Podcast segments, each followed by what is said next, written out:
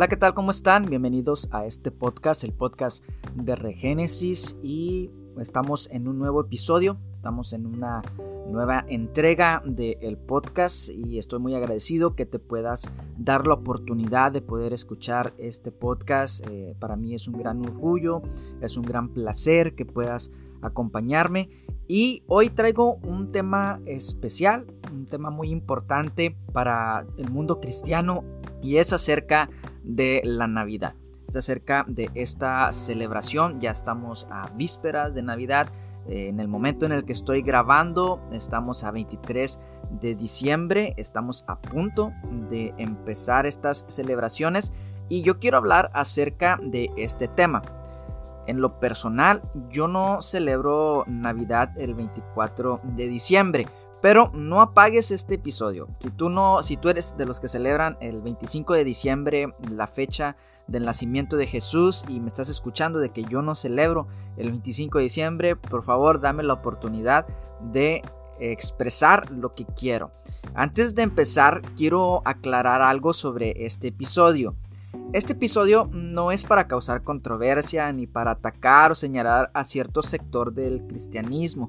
Más bien esto es un intento de reconciliar y de traer algo en qué pensar tanto a cierto sector como a otro tipo de sector que sí lo celebra.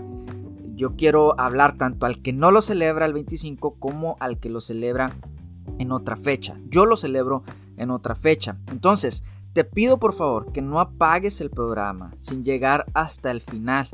Aunque sea largo, porque este episodio sí va a ser un poco largo, y no compartas muchas de estas ideas, pero escúchalas y, te pido que las analices, porque esto es importante para que pueda haber un entendimiento mejor de lo que quiero yo transmitir.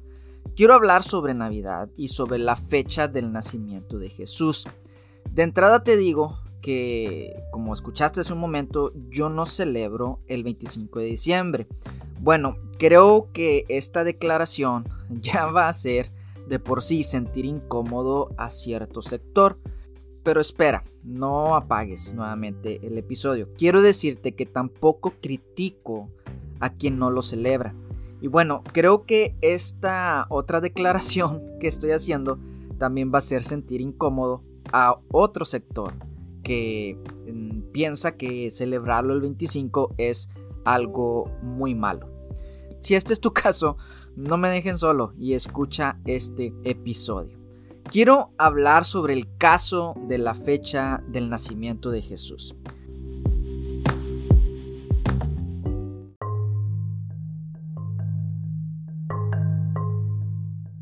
Tengo un artículo el cual quiero leerte y comentar algunas cosas sobre el mismo.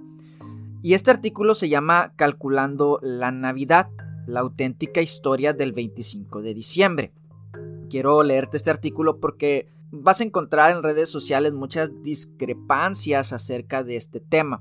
Vas a escuchar gente que dice que en este tema, en este tiempo se celebra a Tamuz, se celebran eh, cosas paganas y al nosotros dar esa afirmación, estamos implícitamente indicando de que el que celebra el 25 de diciembre es un pagano, es un mundano, es una persona que está totalmente errónea. Pero quiero que escuches este artículo, que le pongas atención. Y yo no quiero ni hacerme a un lado ni al otro, sino que quiero que haya, como dije al principio, una reconciliación y, que podamos llegar a un punto medio, tanto los que sí lo celebran como los que no lo celebran. Y quiero leerte este artículo. Está escrito por William J. Tilly o Thomas J. Tilly y se llama así, como les dije hace un momento, Calculando la Navidad. Entonces, Tilly en su artículo lo que dice es, no fueron los cristianos quienes asumieron una fiesta pagana, sino al revés. Muchos cristianos creen que el cristianismo celebra el nacimiento de Cristo el 25 de diciembre porque los padres de la iglesia se apropiaron de la fecha de un festival pagano. Casi nadie da importancia a este hecho, excepto algunos grupos marginales de evangélicos americanos que parecen interpretar que ello convierte a la Navidad en un festival pagano. Sí, esto es verdad, o sea, hay cierto sector que considera que esto es pagano. Por mi parte, en el lado donde yo me desarrollo, sí consideramos que la Navidad tiene ciertos elementos que son paganos. Pero vamos a continuar con lo que dice Tilly. Continúo. Sin embargo, resulta interesante saber que la opción del 25 de diciembre es el resultado de los intentos realizados por los primeros cristianos para averiguar la fecha del nacimiento de Jesús, basándose en cálculos de calendario que nada tenían que ver con, con los festivales paganos. Fue más bien al contrario, ya que el festival pagano del nacimiento del sol invicto, instituido por el emperador romano Aurelio el 25 de diciembre del 274 después de fue casi con toda certeza un intento de crear la alternativa pagana a una fecha que ya gozaba de cierta importancia para los cristianos romanos. Así pues, los orígenes paganos de la Navidad son un mito sin fundamento histórico. Entonces lo que argumenta Tilly es que no fueron los cristianos los que en el intento de cambiar o de atraer a más personas cristianizaron una fiesta que ya existía, que era pagana, sino que fue al contrario, que Aureliano lo hizo con el propósito de contrarrestar las ideas cristianas. Y dice Tilly, si continúo, un error. La idea de que la fecha fue sacada de los paganos se remonta a dos estudiosos de finales del siglo XVII y principios del XVIII. Paul Ernst Jablonski, un protestante alemán, pretendía demostrar que la celebración del nacimiento de Cristo el 25 de diciembre era una de las muchas paganizaciones del cristianismo que la iglesia del siglo IV había adoptado, como una de las muchas degeneraciones que habían transformado el cristianismo apostólico puro en el catolicismo. Don Jean Hardouin, un monje benedicto, intentó demostrar que la Iglesia Católica había adoptado festivales paganos para fines cristianos sin paganizar el Evangelio. En el calendario juliano creado en el año 45 a.C.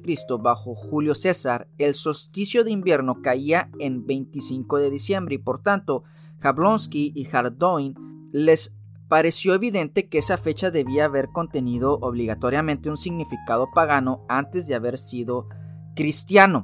Estas dos personas, uno era protestante y el otro era católico, ya veían como que en esta fiesta, o ellos interpretaban que esta fiesta era algo que se había impuesto para contrarrestar las festividades del solsticio de invierno.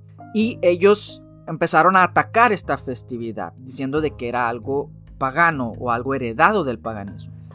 Pero dice Tilly, en realidad la fecha no había tenido ningún sentido religioso en el calendario festivo pagano en tiempos anteriores a Aurelio, y el culto al sol tampoco desempeñaba un papel importante en Roma antes de su llegada.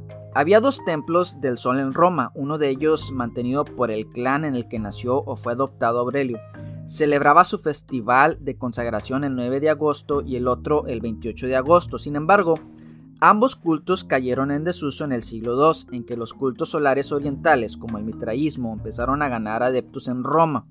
Y en cualquier caso, ninguno de estos cultos antiguos o nuevos tenían festivales relacionados con solsticios o equinoccios. Lo que ocurrió realmente fue que Aurelio, que gobernó desde el año 270 hasta su asesinato en el 275, era hostil hacia el cristianismo y está documentado que promocionó el establecimiento del Festival del Nacimiento del Sol Invicto como método para unificar los diversos cultos paganos del Imperio Romano alrededor de una conmemoración del nacimiento anual del Sol. Lideró un imperio que avanzaba hacia el colapso ante las agitaciones internas, las rebeliones en las provincias, el declive económico y los repetidos ataques por parte de tribus germanas por el norte del imperio persa por el este. Al crear esa nueva festividad, su intención era que el día 25 en el que comenzaba a alargarse la luz del día y a cortarse la oscuridad, fuera un símbolo del esperado renacimiento o eterno rejuvenecimiento del Imperio Romano, que debía ser resultado de la perseverancia en la adoración de los dioses cuya tutela, según creían los romanos, había llevado a Roma a la gloria y a gobernar el mundo entero, y si podía solaparse con la celebración cristiana, mejor aún. ¿Qué es lo que está diciendo Tilly? No, de que todo esto no existía antes de que Aureliano lo instituyera o lo hiciera famoso. Ahora, una consecuencia. Es cierto que la primera prueba de una celebración cristiana en 25 de diciembre como fecha de la Natividad del Señor se encuentra en Roma, algunos años después de Aurelio, noten esto, en el año 336 después de Cristo.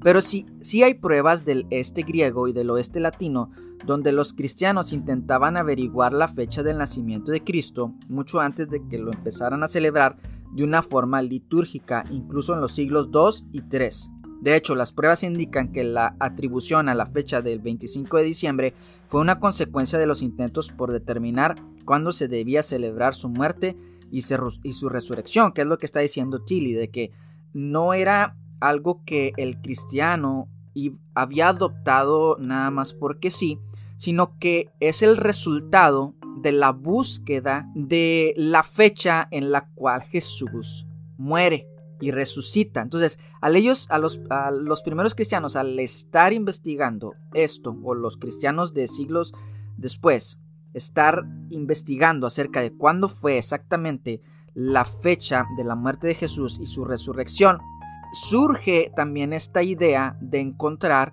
lo que es el nacimiento de Jesús. Y ahorita vamos a ver qué es, por qué, o sea, por qué es que sucede eso. Dice, ¿y cómo ocurrió todo esto? Parece haber una contradicción en las fechas de la muerte del Señor entre los evangelios sinópticos y el evangelio de Juan. Los sinópticos la situarían en la Pascua de los judíos, después de la última cena la noche anterior, o sea que Mateo, Marcos y Lucas sitúan la fecha de la cena de Pascua en, una, en un día y Juan lo sitúa en otro día. Entonces hay una discrepancia entre estos, aparentemente. Mientras que Juan la describía en la víspera de la Pascua, en el momento en que los corderos eran sacrificados en el templo de Jerusalén para el ágape que tendría lugar después de la salida del sol ese mismo día. La solución a esta cuestión implica contestar a la pregunta de si la Santa Cena fue un ágape pascual o una cena que tuvo lugar un día antes, un día antes, lo cual no estudiaremos aquí. Entonces, nuevamente, la fecha del 25 de diciembre surge del intento de los cristianos por averiguar cuándo fue la fecha de la muerte de Jesús y su resurrección, ya que estos evangelios discrepan en cuanto a cuándo fue la fecha. Pero como dice Tilly, este, esto no lo vamos a tratar en este tema. Pues igual, yo no lo voy a tratar en este tema, lo de si Jesús tomó Pascua o tomó pesaje el 14 o el 15, porque el 15 es que se comía.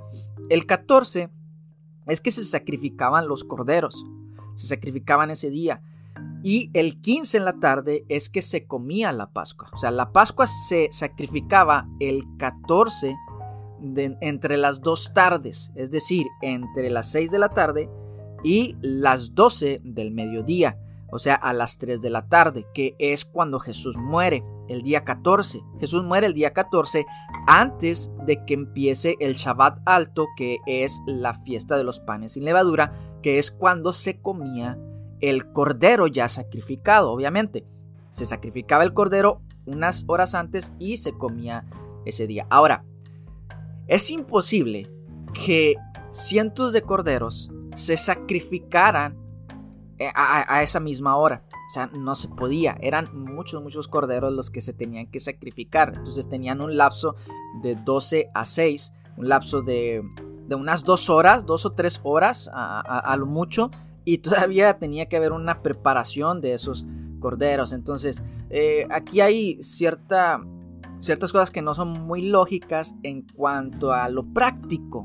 Pero recordemos de que si, el mandamiento fue dado para un pueblo que estaba en el desierto y de ahí se llevaba a cabo esta festividad de Pesaj, entonces eran menos gente y eran menos corderos los que se sacrificaban, no tanto como en el tiempo de Jesús.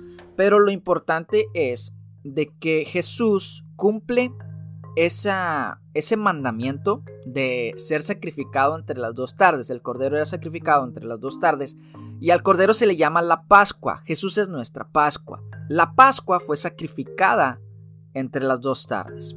Y para entrar al día de reposo es cuando ellos tienen que bajar el cuerpo de Jesús porque ya va a empezar la fiesta de los panes sin levadura.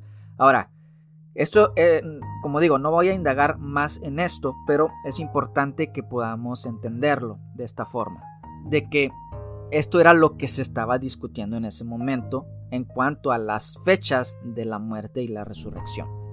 Vemos que Juan describe en la víspera de Pascua, en el momento en que los corderos eran sacrificados en el templo de Jerusalén para el ágape que tendría lugar después de la salida del sol ese mismo día.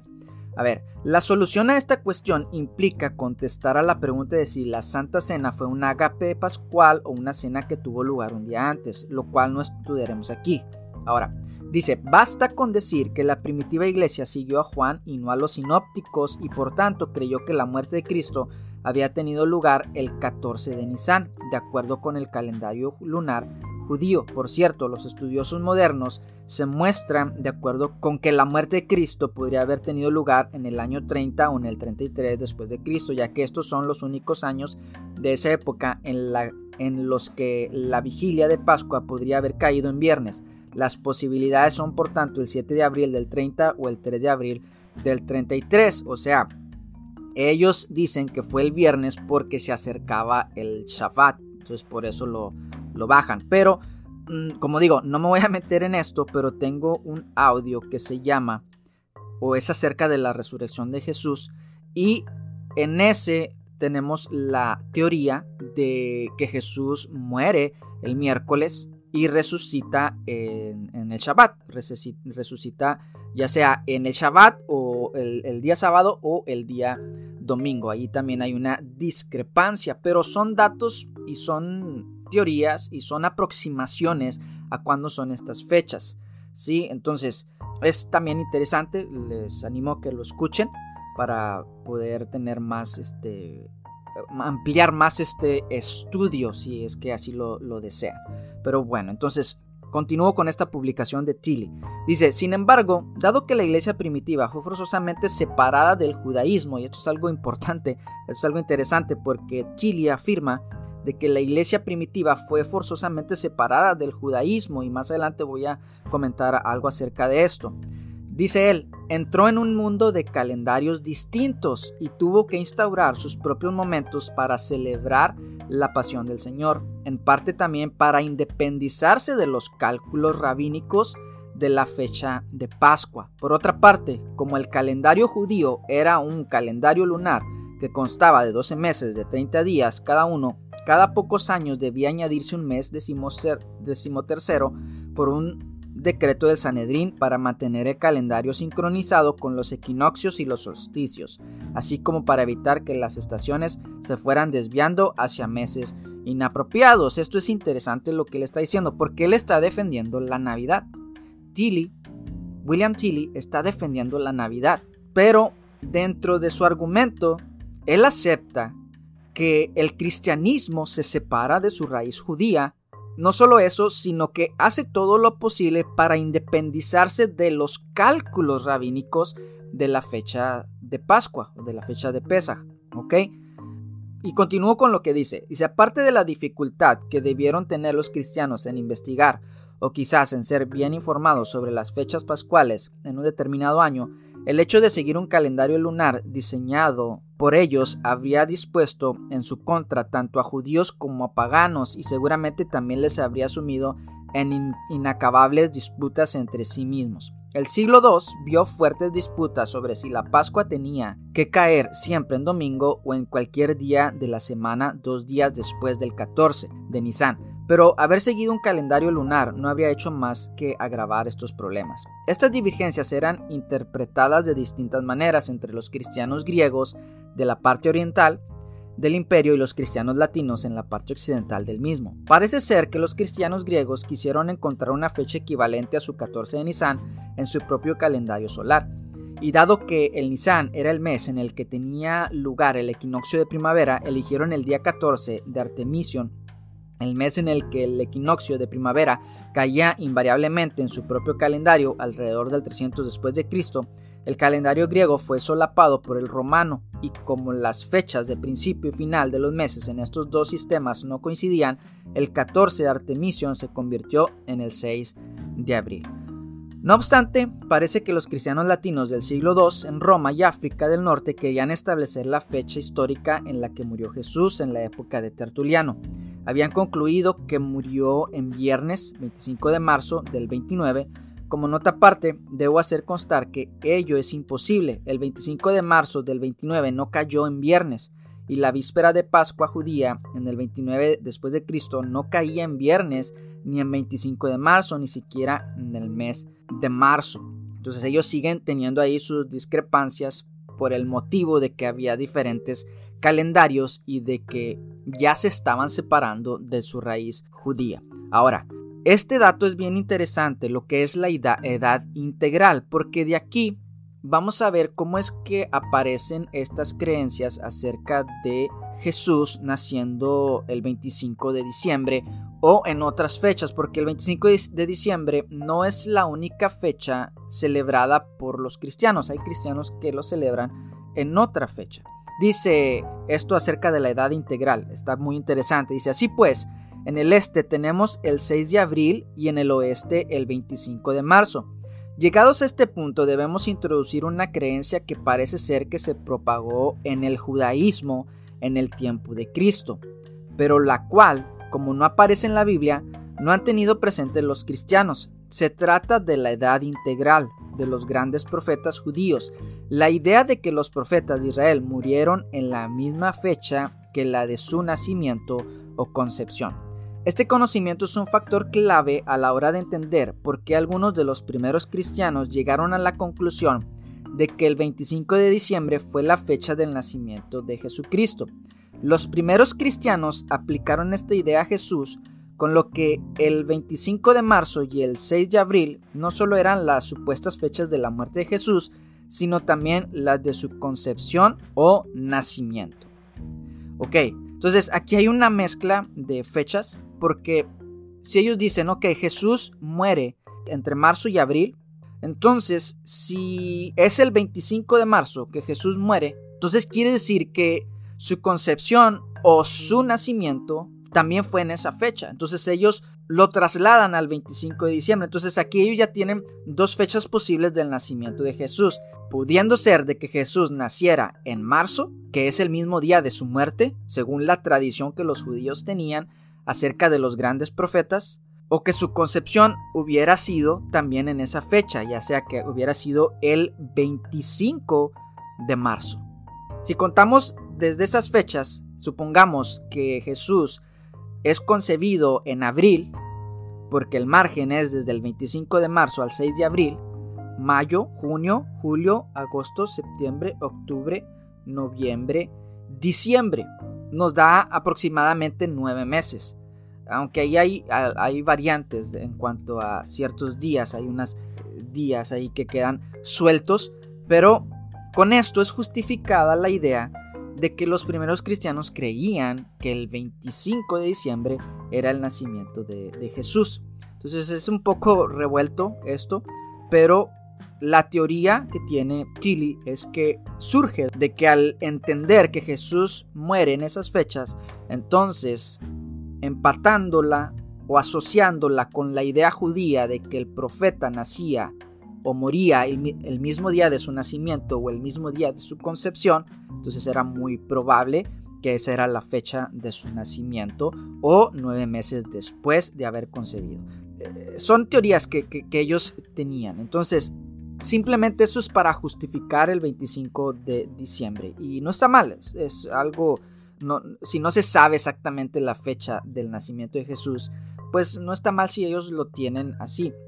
Dice Tilly, en ese día, o sea, el 25 de marzo, que se establece como la fecha de la concepción de Jesús, se conmemora casi universalmente entre cristianos como la fiesta de la Anunciación, cuando el arcángel Gabriel llevó la buena nueva de un Salvador a la Virgen María, con cuyo consentimiento la palabra de Dios, luz de luz, Dios verdadero, del Dios verdadero, nació del Padre antes de, todos los tiempos se encarnó en su vientre. Entonces, ¿cuánto dura un embarazo? Nueve meses. Si contamos nueve meses a partir del 25 de marzo, es 25 de diciembre. Si es a partir del 6 de abril, tenemos el 6 de enero, porque también se tenía esta fecha del 6 de enero. El 25 de diciembre es Navidad y el 6 de enero es la Epifanía. Eso es lo que se celebra en el ámbito cristiano. La Navidad, el 25 de diciembre, es una fiesta de origen cristiano occidental, según Chile. Parece que en Constantinopla fue introducida en el año 379 o 380 de un sermón de San Juan Crisóstomo, que en su época fue un renombrado asceta y predicador en su nativa Antioquía. Parece que ahí la fiesta se celebró por primera vez el 25 de diciembre del 386. Desde esos centros se esparció por todo el oriente cristiano y se adoptó en Alejandría alrededor del 432, mientras que en Jerusalén se asumió un siglo o un poco más después. Los armenios, solos entre la iglesia cristiana antigua, nunca la adoptaron y hasta hoy llevan celebrando el nacimiento de Cristo, la adoración de los reyes y el bautismo el 6 de enero. Entonces aquí vemos una parte del cristianismo que lo celebra el 6 de enero y hasta estas fechas. Por su parte, las iglesias occidentales fueron adoptando gradualmente la celebración de la Epifanía del Este el 6 de enero y Roma lo hizo entre el 366 y el 394, pero en Occidente esta festividad se presentaba normalmente como la conmemoración de la visita de los reyes magos al niño Jesús y como tal era una fiesta importante, pero no una de las más determinantes. Ello provocaba un fuerte contraste con la posición de la Iglesia Oriental, donde sigue siendo la segunda fiesta más importante de la Iglesia después de la Pascua. En Oriente la Epifanía es mucho más importante que la Navidad. La razón es que la festividad también celebra el bautismo de Cristo en el Jordán, el momento en que la voz del Padre y el descenso del Espíritu Santo manifestaron por primera vez a los mortales la divinidad de Cristo encarnado en la, Trinidad, en la Trinidad de las tres personas en un solo Dios, una fiesta cristiana. Este profesor llega a las siguientes conclusiones. Así pues, Parece que el 25 de diciembre, como fecha del nacimiento de Cristo, no está en absoluto en deuda con las influencias paganas en las prácticas de la Iglesia, durante o después del tiempo de Constantino. Es totalmente improbable que fuera la fecha exacta del nacimiento de Cristo. O sea, ellos tienen entendido, y nosotros también, de que la fecha del 25 de diciembre no es la fecha exacta. Continúo pero surgió estrictamente de los esfuerzos de los primeros cristianos latinos para averiguar la fecha histórica de la muerte de Cristo. En cambio, la fiesta pagana que instituyó el emperador Aurelio en esa fecha, en el año 274, no solo fue un esfuerzo para utilizar el solsticio de invierno con el objetivo de hacer una declaración política, sino que casi con toda certeza fue también un intento de dar un sentido pagano a una fecha ya importante para los cristianos romanos. A su vez, los cristianos podrían más tarde volver a adoptar la fiesta del nacimiento del sol invicto para referirse en memoria del nacimiento de Jesús a la ascensión del sol de la salvación o el sol de la justicia. Entonces este artículo ustedes lo pueden encontrar, lo pueden buscar así con el nombre de Calculando la Navidad y ustedes analizarlo y pensarlo bien qué es lo que está diciendo, pero también sopesarlo con otras ideas, sopesarlo con otras fuentes. Por ejemplo, yo busqué más información acerca de esto porque me llama la atención de que él dice que no había un antecedente de que en esas fechas se celebrara a otras deidades. Pero sí es verdad de que el culto al sol siempre ha estado en las culturas antiguas, siempre ha estado presente. Dice en otro artículo, lo quiero leer.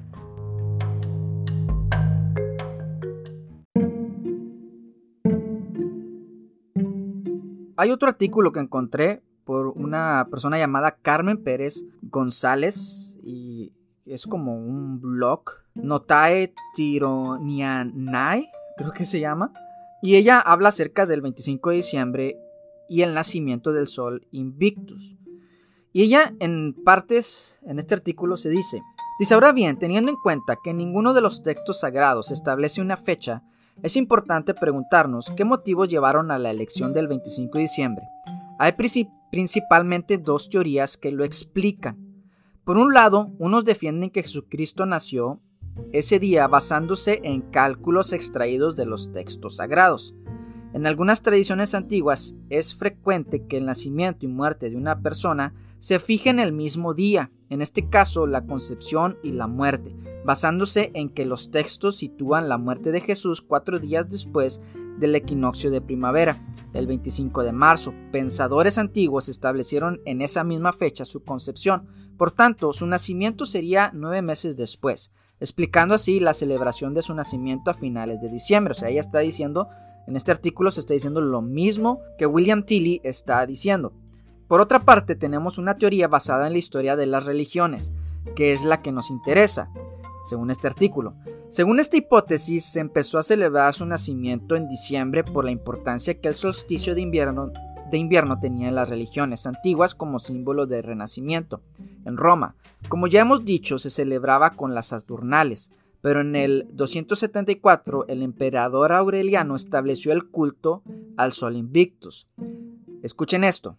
Dice, hay discusión sobre si este Sol Invictus suponía una introducción en el panteón romano de una deidad, oriental o una reintroducción de la deidad que ya el emperador Heliogábalo había traído consigo de Emesa.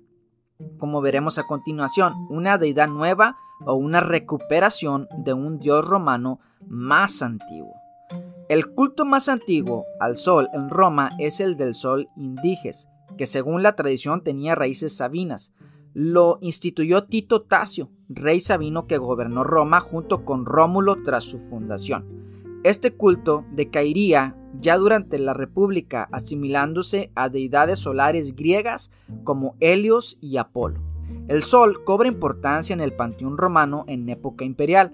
Tras la muerte del emperador Carcaya, su tía materna Julia Mesa, hermana de Julia Domna, coloca como emperador a su joven nieto Heliogábolo en el año 218, cuyo nombre como emperador era Marco Aurelio Antonio Augusto. Solo tras su muerte se extendió el nombre de Heliogábolo. El joven emperador se vio involucrado en tantos escándalos religiosos y sexuales que su abuela decidió librarse de él para que subiera al poder su otro nieto y así fue asesinado en el año 222. Heliogábolo había sido sacerdote en Emesa, su ciudad natal, de la deidad El Gabal. De ella tomó el nombre latinizado de Elagabulus. Esta era una práctica muy común en la antigüedad que los sacerdotes tomaban el nombre de los dioses. Y cuando fue a Roma a gobernar, llevó el culto consigo, rebautizándolo como Deus Sol Invictus y situándolo por encima de Júpiter en el panteón. Construyó un templo al dios en el monte Palatino donde colocó una piedra sagrada, un fragmento de meteorito negro que en Emesa servía de representación del dios y que quería que se venerara también en Roma. A este templo hizo llevar reliquias de otros templos para asegurar la adoración de su dios en los solsticios de verano en una fiesta muy popular porque se repartía comida, colocaba la piedra en, una, en un carro lleno de oro y joyas que desfilaban por la ciudad. Tras su asesinato, el culto al sol Invictus decayó. Medio siglo después vuelve a cobrar importancia nuestro Sol Invictus. El emperador Aureliano, interesado en unificar a todo el imperio, pero sin que los ciudadanos renunciasen a sus cultos propios, fortifica su posición en el panteón. Construyó un templo en su honor en el año 274 en el campo de Agripa y lo consagró el 25 de diciembre. Los emperadores siguientes frecuentemente tienen representaciones del sol en sus monedas y Constantino en sus decretos de marzo del 321 establece el 10 solis, el domingo, como día de descanso oficial para los romanos. El arco de Constantino también cuenta con representaciones del sol invictus. Como decíamos al principio, el 336 se celebra la primera fiesta del nacimiento del Sol Invictus, de la que tenemos noticia el 25 de diciembre. Tras el edicto de Tesalónica de Teodosio I, queda establecida como única religión del imperio el cristianismo niceno, y la fecha ya solo se asociará con el nacimiento de Jesucristo. Dice allá al final, por último, no querría terminar sin aclarar que aunque nos hemos centrado en momentos clave del culto al sol para ilustrar su importancia y evolución, eso no quiere decir ni mucho menos que haya habido siglos vacíos en los que nada se haya hecho en su honor. Las deidades solares son muy antiguas y cuentan con una prerrogativa que pocos otros dioses tienen. Al tratarse de cultos a astros es mucho más difícil que desaparezcan. En Roma tenemos representaciones del sol de manera continua, con la dificultad de establecer cuándo son imágenes del sol como deidad y cuándo del sol como astro. El mismo problema nos encontramos con la luna. Las más comunes son, de hecho, las representaciones como astros reconocibles por ir acompañadas de una iconografía determinada, las estaciones, los días de la semana, el zodiaco. Aunque es arduo averiguar cuánta carga religiosa podían tener también estas imágenes. Por tanto, por poco que haya podido ser a veces su importancia religiosa, su presencia en el imaginario romano no era ni mucho menos pequeña. Entonces, ¿qué es lo que podemos entender en esto? De que aunque hay estas contradicciones o controversias en que si fue Aureliano el que lo instituye para atacar al cristianismo o que simplemente está reviviendo un culto ya que existía o que estaba integrando un nuevo dios dentro del panteón romano, que esto era muy normal que se hacía de que otras naciones integraban a los dioses de otros pueblos en su panteón de dioses. Esto pasó con los griegos, esto pasó con los romanos. Los romanos adoptaron también ciertos dioses que los griegos tenían. O sea, esto era algo que pasaba. Ahora, en el primer artículo que leí era un artículo en defensa de la Navidad, como una fecha que no es pagana.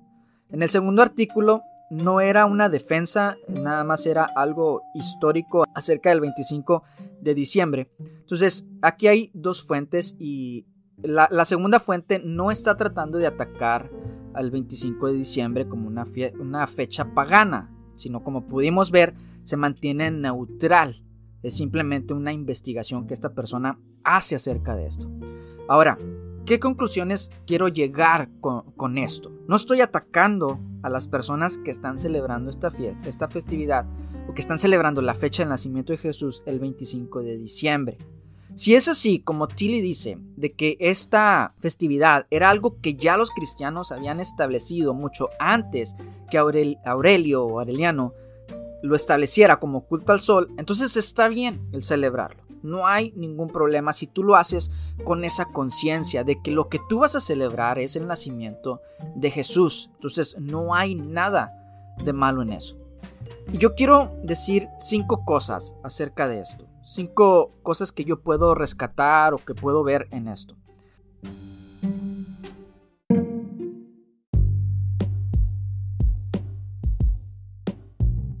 A ver, Primero, la fecha del 25 de diciembre, según el autor William J. Tilly, nace de un esfuerzo por parte del cristianismo primitivo para averiguar cuándo murió Jesús y no de una suplantación, aunque sí cae en un sincretismo que es la mezcla de diferentes creencias. Sí hay cierto sincretismo en cuanto a esto, ya sea que hubieran venido después o ya sea que hubieran estado antes. ¿Sí? Ya sea que el cristianismo viniera después, suplantando ya las festividades que había de la adoración al sol, o ya sea que Aureliano lo provoca. Pero sí hay una mezcla. Hoy en día tenemos una mezcla acerca de esto. Ahora, este cisma, según el autor, otra cosa que puedo rescatar es que este cisma o esta confusión, según el autor del artículo, se da debido a la separación forzada de los cristianos de su matriz judía. Y al entrar en un mundo de calendarios distintos y en parte se busca también independizarse de los cálculos rabínicos de la fecha de la Pascua trae como consecuencia toda esta confusión, que hoy en día unos estamos en contra, o unos están en contra y otros están a favor. Tercero, el cristianismo ha dado fechas acerca del nacimiento de Jesús. En su historia se ve reflejado. Por lo tanto, yo quiero decir que no hay problema en dar la fecha que nosotros creemos o que yo creo y que creo que es la más acertada y que creo que es la más bíblica. ¿Sí? Entonces quiero establecer esto. Ahora, en cuarto lugar, si una de las causas de este desconocimiento que hay fue el desligarse de la raíz judía, pues entonces yo creo que debemos de volver al menos a ver qué tiene el judaísmo para aportar en este caso. Y sobre todo vamos a ver qué es lo que la Biblia nos puede decir con respecto a esto. Ahora, hay muchas discrepancias en cuanto a esta celebración del 25 de diciembre, la cual sabemos con certeza porque el mismo autor de este, de, este documento lo dice, que no hay certeza en cuanto a esta fecha, y más bien que hay certeza de que no es la fecha correcta. Entonces sí sabemos que ya existían cultos a las deidades solares y que de alguna manera éstas se iban transformando. Hay discrepancias en cuanto a si fue Aureliano, quien lo instituyó, quien la revivió. Entonces, ¿Por qué no dar oportunidad a otra opción? Si se muestra otra fecha más coherente, sería bueno poder meditar en ella. Entonces, esto es lo que quiero hacer ahora. Mostrar una opción más, que no es desconocida. O sea, ya estamos en el mundo de las redes sociales, en el mundo de la información, y que ya está esta información desde hace muchos años. Yo tengo casi 40 años y desde los 4 años ah, ah, se me ha hablado de esto de esta otra fecha que nosotros celebramos. Nosotros celebramos el nacimiento de Jesús alrededor de la fiesta de los tabernáculos, de la fiesta de Sukkot. Y yo quiero mostrar el por qué nosotros creemos esto.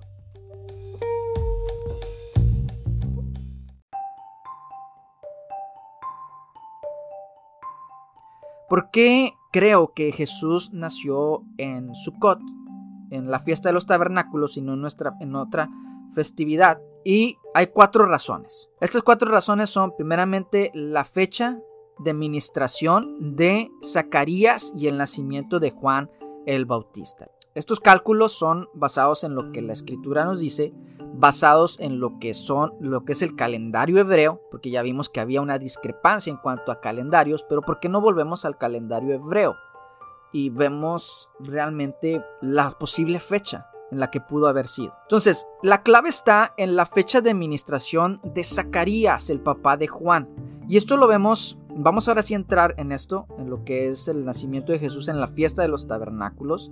Lucas 1, del 5, 8 y 9, dice, Hubo en los días de Herodes, rey de Judea, un sacerdote llamado Zacarías de la clase de Abías su mujer era de las hijas de Aarón y se llamaba Elizabeth. Aconteció que ejerciendo Zacarías el sacerdocio delante de Dios, según el orden de su clase, conforme a la costumbre del sacerdocio, le tocó en suerte ofrecer el incienso entrando en el santuario del Señor. Ok, vemos a Zacarías, padre de Juan, todavía no nacía Juan, esposo de Elizabeth, que ellos guardaban los mandamientos de Dios, y que él era un ministro, un sacerdote ministro en el templo, pero era de la clase de Abías. ¿Qué es esto de las clases de Abías? El rey David estableció 24 turnos sacerdotales, 16 de la casa de Eleazar y 8 de la casa de Itamar. Y él ordenó que cada turno debía servir en el ministerio de Dios durante 8 días, de sábado a sábado. Y así fueron distribuidos los turnos en presencia de David y de Sadoc y Abiatar sumos sacerdotes y de todos los gobernadores, y el turno que servía primero era anotado como el primero, y así sucesivamente hasta el turno 24. Y esta división ha permanecido hasta el día de hoy, y esto lo podemos encontrar en, antigüedades judías por el historiador, historiador judío Flavio Josefo, que era un historiador judío fariseo y entendía estas cosas acerca del servicio que se hacía en el templo. Durante el reinado de David se establecieron turnos para el ministerio en el templo con las siguientes reglas. Se establecieron ciclos de 24 turnos, y esto lo encontramos en Primera de Crónicas 24:18. Según Flavio Josefo, cada turno era semanal. Cada turno comenzaba en Shabbat al mediodía y terminaba en el siguiente Shabbat al mediodía. En Segunda de Reyes 11:9 y Segunda de Crónicas 23:8 vemos que los sacerdotes que se retiraban oficiaban el sacrificio matutino y los sacerdotes que entraban oficiaban el sacrificio vespertino. También lo podemos ver en números 28.4. El primer turno comenzaba en el primer Shabbat de Nisan, adicionalmente durante la fiesta de la Pascua, Pentecostés y de los tabernáculos. Todas las clases sacerdotales ejercían ministerio debido al mandamiento para todo varón de celebrar esta fiesta en Jerusalén. O sea, aunque ellos tenían ya establecida una orden de administración de 24 turnos, había ciertas fechas donde servían todos. Donde todos servían y estas eran la fiesta de Pascua, la fiesta de Pentecostés y de los tabernáculos, que eran las fiestas peregrinas donde todo Israel subía, eran las grandes fiestas de conmemoración donde todo varón tenía que estar. Nótese de que esto era un mandato para todo hombre, es decir, que no, no, no las mujeres, no todas las mujeres tenían que subir. Por ciertas circunstancias, ya sea que había mujeres embarazadas o que había mujeres que estaban en su periodo, pero el mandamiento era directo al hombre. Entonces, cuando se mezclaban estas tres fiestas con lo que era la orden sacerdotal, entonces iban todos los sacerdotes y servían en estas festividades. Ahora vemos aquí que la fecha en que le toca a Zacarías ministrar, que es cuando se le aparece el ángel y le da la noticia de que su esposa iba a concebir un hijo, es en el mes de Sivan, que era la orden que a él le tocaba. A él le tocaba la orden octava y también le tocaba en la, la, semana 32, porque le tocaba dos veces en el año. Entonces la primera semana le tocaba en Sivan, que es entre mayo y junio, ¿sí? Y entonces vemos que cuando Zacarías está ministrando en Lucas 1.11 y el 13.1, Dice que se le aparece un ángel del Señor de pie a la derecha del altar del incienso, y al verlo Zacarías se turbó y el temor se apoderó de él. Pero el ángel le dijo, no temas Zacarías porque tu, petición ha sido oída y tu mujer Elizabeth te dará a luz un hijo y lo llamarás Juan, e irá delante de él en el espíritu y poder de Elías para hacer volver los corazones de los padres a los hijos y a los desobedientes a la actitud de los justos, a fin de preparar para el Señor un pueblo bien dispuestos. Un pueblo bien dispuesto. Entonces aquí es donde le da a él la anunciación de que su esposa Elizabeth iba a concebir, le iba a dar un hijo. Ahora, si a él le tocó ministrar entre mayo y junio en el mes de Sivan, en la primera semana del mes de Sivan, entonces es muy probable que Elizabeth hubiera concebido en ese mismo mes de Sivan ¿sí? en la tercera semana de ese mes. Entonces, de aquí nos vamos a lo que nos dice Lucas 1.26 al 31, que es la anunciación del nacimiento de Jesús. Cuando el ángel Gabriel va a una ciudad de Galilea llamada Nazaret y se presenta a una doncella virgen y le dice, vas a concebir en tu vientre y darás a luz un hijo y le pondrás por nombre Yeshua. Mira también tu pariente Elizabeth ha concebido un hijo en su vejez y este es el, el sexto mes para ella.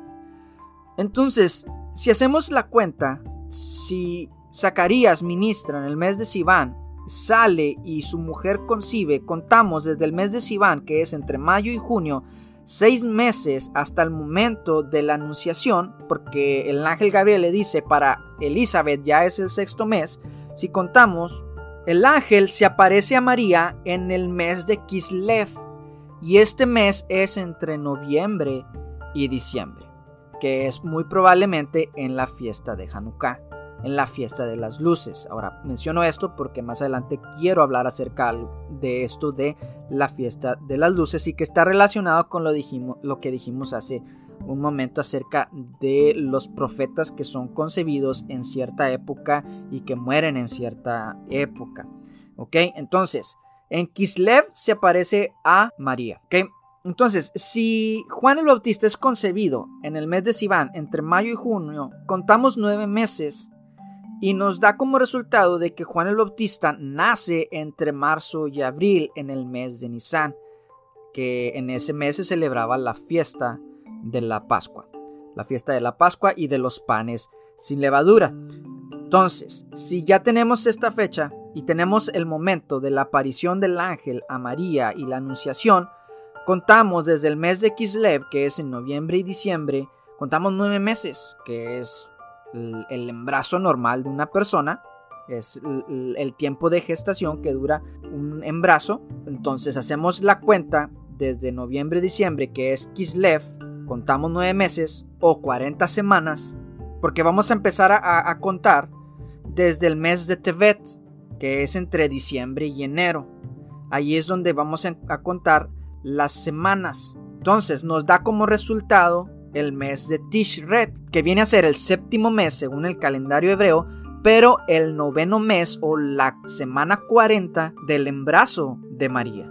Entonces, Jesús vendría a nacer en la semana del día 8 al día 14, cercano a la fiesta de los tabernáculos, cercano a esta festividad. Y así de sencillo, así de sencillo.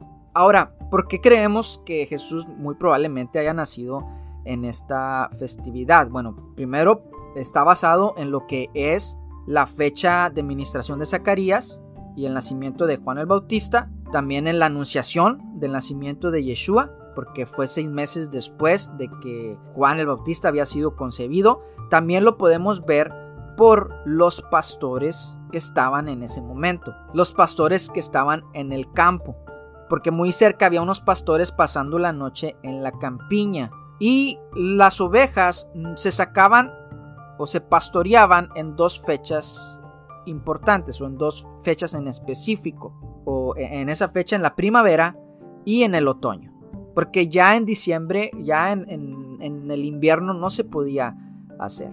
Entonces, si nosotros posicionamos a los pastores en esa época, es, muy probable que haya sido ahí. Si tiene sentido, si lo, si lo agregamos a lo que es la administración de Zacarías, el nacimiento de Juan, su concepción y la anunciación del nacimiento de Yeshua. Entonces ya son varias claves que nos dan un indicio de que es muy probable de que haya sido en esa fecha. Ahora también el pesebre donde Jesús fue puesto. Y dice en Lucas 2.7, y dio a luz a su hijo primogénito, lo volvió en pañales y lo acostó en un pesebre porque no había lugar para ellos en el mesón. Eh, nosotros tenemos la idea, eh, por tradición, de que Jesús nació en un establo, ahí al lado de las vacas, de los burritos, de los marranitos, de los becerros, y, nada más lejos que de la realidad que, que esto. Eso no fue así. ¿Por qué había tanta gente en Belén? Era muy probable que las personas se habían aglomerado en ese momento o en esa fecha porque estaban subiendo a la fiesta de los tabernáculos. Esta teoría tiene sentido si a Jerusalén iba a, subir gente de todos los lugares. Es muy probable que es por eso que en Belén había mucha gente. Entonces, aquí lo que pasa es que si, si nosotros tomamos en cuenta lo que es la festividad de tabernáculos, si decimos que Jesús nació entre esas fechas, es muy probable que Jesús no, no es que a María la estuvieran dejando así desamparada, sin atenderla y que no le daban lugar para reposar, porque de hecho en la fiesta de los tabernáculos es un momento para convidar, es un momento para tener huéspedes, para dar hospedaje. Y es interesante, o sea, si ustedes ven hoy en día las prácticas judías, eh, hay una película de hecho que se llama Ushpishim, que eh, trata acerca de las costumbres rabínicas. Ahora entendamos de que las costumbres rabínicas pues no son las mismas que en aquella época, pero es interesante, es muy interesante, ¿por qué? Porque como que tiene cierta relevancia de que si Jesús nace en la fiesta de los tabernáculos y ellos encuentran un lugar donde refugiarse porque en esa época, en la fiesta de los tabernáculos, se acostumbraba a hacer cabañas, porque eso era el mandato de la ley, se hacían tabernáculos, dice tres veces al año se presentará a todos tus varones delante del Señor tu Dios en el lugar que él escoja, en la fiesta de los panes y levadura, en la fiesta de las semanas y en la fiesta de los tabernáculos. La, la ordenanza en cuanto a esta fiesta era que se hicieran tabernáculos. Entonces es muy probable que María haya tenido a Jesús en un azúcar, en un tabernáculo. Que sí haya ella estado con sus familiares y que simplemente ahí tuvo a, Jesús en, esta azúcar. Ahora, les, les mencionaba acerca de esta tradición que tiene el judío, que no sabemos si la tenían en aquella época, es muy probable que sí, es muy probable que sí lo tenían porque sabían que gente peregrinaba, entonces los mismos familiares, la misma gente de la ciudad hospedaba a personas que venían de otros lugares. Si no es, ¿cómo le iban a hacer si eran siete días de la fiesta? Eran siete días que duraba esta festividad. Entonces, volviendo a lo que era, lo que les mencionaba acerca de la tradición judía, que obviamente no es la misma, probablemente no haya sido lo mismo, pero sí creo que se hospedaba a personas, sí se, tenía esta práctica. Les mencionaba esta película que se llama Ushpishim y la Ushpishim lo que quiere decir es el huésped o aquel que es hospedado o la visita. Entonces, es muy, está muy bonita esta, esta película, se las recomiendo que ustedes no crean en el, en el judaísmo, o sea, no, no va a hacer ningún daño, no, no pasa nada, sino simplemente aprendes más de la cultura que ellos tienen y que tiene muchos elementos que están en la palabra, tiene muchos elementos que están en las escrituras. Entonces, ¿qué es lo que se acostumbra a hacer? Poner la azúcar y comer en las tardes debajo de ella e invitar a los vecinos, invitar a un vecino, invitar a una persona a que se hospede, se pone una cama, una mesa y ahí puedes dormir puedes dormir en las tardes porque es un tiempo, es una época muy bonita eh, en cuanto al clima y eso es lo que se acostumbra. Entonces, esto es bien interesante porque Jesús viene a hacerse un tabernáculo. La palabra de Dios nos enseña que Jesús, en Filipenses 2.7, que Jesús se despojó a sí mismo y tomó forma de siervo hecho semejante a los hombres y estando en la condición de hombre se humilló a sí mismo, pero también nos habla acerca de que Él, el verbo, habitó entre nosotros y vimos su gloria, gloria como la del unigénito del Padre, lleno de gracia y de verdad. Jesús se tabernaculizó entre nosotros. La gloria de Dios, lo que Dios era, la esencia de Dios, vino a tomar un tabernáculo en esta tierra. Y ahora la fiesta de, de Sukkot tiene mucho sentido para nosotros. El que Jesús haya nacido en esta fecha tiene mucho sentido para nosotros. Porque Él es esa persona a la que nosotros tenemos que invitar a nuestro hogar para que Él habite en nuestro tabernáculo. Así como Él se tabernaculizó, tomó una forma de siervo, pero Él va al Padre pero Él sigue habitando en nosotros, en nuestro corazón, en nuestra vida. Y nosotros tenemos que invitarlo a Él para que Él tome lugar en nuestro corazón. la palabra en griego habitó es esquenó y significa hacer una carpa, hacer una tienda, ocupar un lugar, residir como Dios habitó en el tabernáculo y esto significa una cabaña, una residencia temporal. Figuradamente pues nos habla acerca del cuerpo humano como morada del Espíritu Santo. Es un pequeño tabernáculo.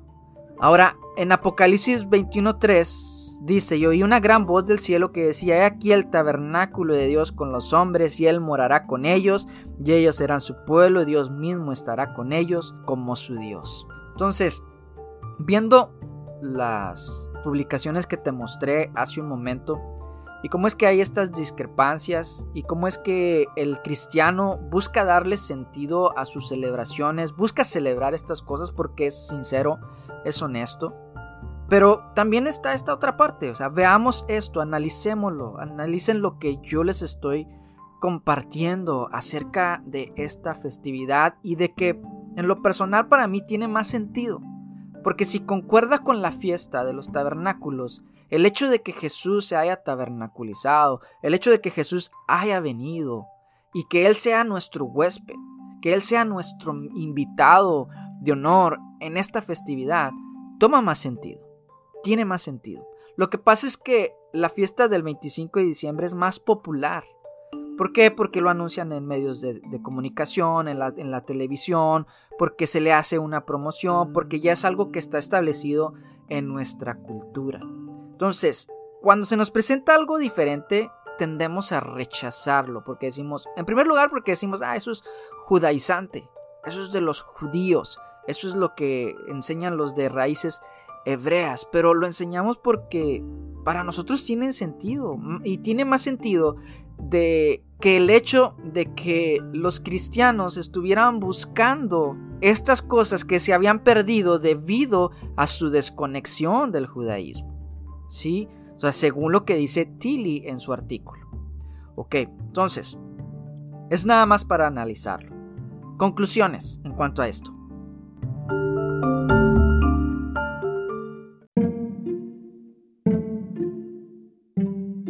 El cristianismo tiene un gran reto en su lucha cultural ya que el verdadero significado de su tradición, que es el 25 de diciembre, porque es una tradición, esta tradición está siendo cambiada y secularizada. Hoy vemos cómo es que se ha secularizado de tal manera que está perdiendo el verdadero significado, porque el significado es Jesús, es Yeshua. La cultura en nuestro tiempo está avanzando de tal manera de que ya en esta fiesta no se menciona a Jesús y el enfoque son otras cosas. Tal vez los regalos, tal vez Santa Claus es el enfoque, eh, tal vez eh, los adornos son el enfoque, tal vez el, tomar es el enfoque que, ojo, no estoy diciendo que todos lo hacen, pero sí se pierde el enfoque y la cultura es tan, tan potente que influye en nuestra forma de ver este día. El cristianismo tiene un gran reto en esta lucha cultural y lo entiendo. Entiendo el por qué hay apología acerca de la Navidad. Lo entiendo y no lo, no lo discuto, no estoy en contra de eso, sino que bien por el cristianismo. Porque tienen que mantener su cultura, tienen que mantener sus ideales y esforzarse por luchar y, y dar esa herencia a sus generaciones, para que sus generaciones también crezcan viendo esta festividad con el enfoque correcto. Ahora, en segundo lugar, para raíces hebreas, para los que seguimos estas método de enseñanza, no tratemos de imponer las cosas o nuestras costumbres a los demás. Y son costumbres que muchas veces ni nosotros las tenemos tan arraigadas, porque no es nuestra cultura, porque no nacimos en esa cultura. Lo personal yo crecí, pero aunque yo haya crecido conociendo estas cosas, no todo lo hago como los judíos. Y no todo lo hago conforme a lo bíblico. Entonces, es un reto para mí. Pero los que hemos abrazado las festividades bíblicas debemos crecer en nuestra comprensión del verdadero significado de nuestras celebraciones, de Pesach, de Matzot, de Shavuot, de Sukkot, de Yom Kippur, de todas estas festividades y no imponerlas a los demás. No debemos imponerlas a los demás solo mostrar el por qué nosotros lo hacemos. También tenemos un gran reto nosotros. Uno, contra la religiosidad y el orgullo por guardarlas. Entre comillas, hablando de estas fechas. Y digo entre comillas porque muchas veces ni las guardamos como se debería. Y en segundo lugar, también tenemos una batalla contra la cultura secular. Entonces, tenemos un gran reto por mantener nuestra identidad en Yeshua o en Jesús tanto raíces hebreas como cristianos. Recuerden que nuestra identidad está en Él, está en Jesús y no en lo que nosotros celebramos. Pero si celebramos, que sea el enfoque correcto. 3. No critiquemos lo que otros celebran. Días de reposo, lunas nuevas, fiestas, lo que sea. Ojo, esto aplica a ambos lados, al que celebra y al que no celebra, como nosotros. Analicemos cada cosa, desechemos lo malo y tomemos lo bueno. Pero sobre todo busquemos honrar a Dios y exaltarlo a Él en todo lo que hagamos, ya sea que celebras algo o no lo celebras, o celebras algo diferente. 4. No entren en ansiedad. Y esto es a los dos. No entremos en ansiedad debido a la presión social. Para los que celebran Navidad, recuerden que los regalos no son lo más importante y no hay que estar afanados ni tristes por esto. No nos dejemos llevar por la corriente capitalista consumista que impera en esta época. No te digo que no des, no te digo que no regales, solo te digo no estés afanado, porque eso no es lo más importante. 5. A los que celebran en otro día y, se abstienen del 25 de diciembre, si esa es su convicción, manténganse firmes en lo que han creído o mantengámonos, porque yo me incluyo. Lo digo porque también podemos caer en ansiedad por ser diferentes a la mayoría. Ojo, cuando digo diferentes, no estoy diciendo que somos mejores, simplemente somos diferentes y siempre lo diferente va a traer rechazo, por lo tanto, no rechacemos al que sí lo celebra. Último, punto 6. Gózate ya sea en Sukkot o el 25 de diciembre. Recuerda que lo más importante acerca del nacimiento de Yeshua es su encarnación y cómo la luz entró al mundo. Ahora, esa luz entró desde el momento de su concepción. De acuerdo a los cálculos que les presenté, si el nacimiento de Yeshua fue en Sukkot, lo más probable es que su concepción pudo ser dentro del marco de celebración de la fiesta de Hanukkah, que es la fiesta de las luces. No es una fiesta bíblica, pero sí es un hecho histórico que habla del permanecer firmes en nuestra identidad y muy probablemente Jesús también la celebró o la observó. Este hecho de la concepción de Jesús en Hanukkah sería hermoso, ya que esta es la fiesta de las luces, cuando se enciende la menorá, recordando la rededicación del templo que había sido profanado. Y Jesús mismo dijo en alguna ocasión, yo soy la luz del mundo. En una temporada de Hanukkah, la luz creadora entró a nuestra realidad. En el vientre de una doncella virgen se gestó para dar al mundo a aquel que sería y que era y que es la salvación para la humanidad. Concluyo con Isaías 7:14 que dice, Por eso el Señor mismo les dará una señal, la Virgen concebirá y dará a luz un hijo y lo llamará Emanuel.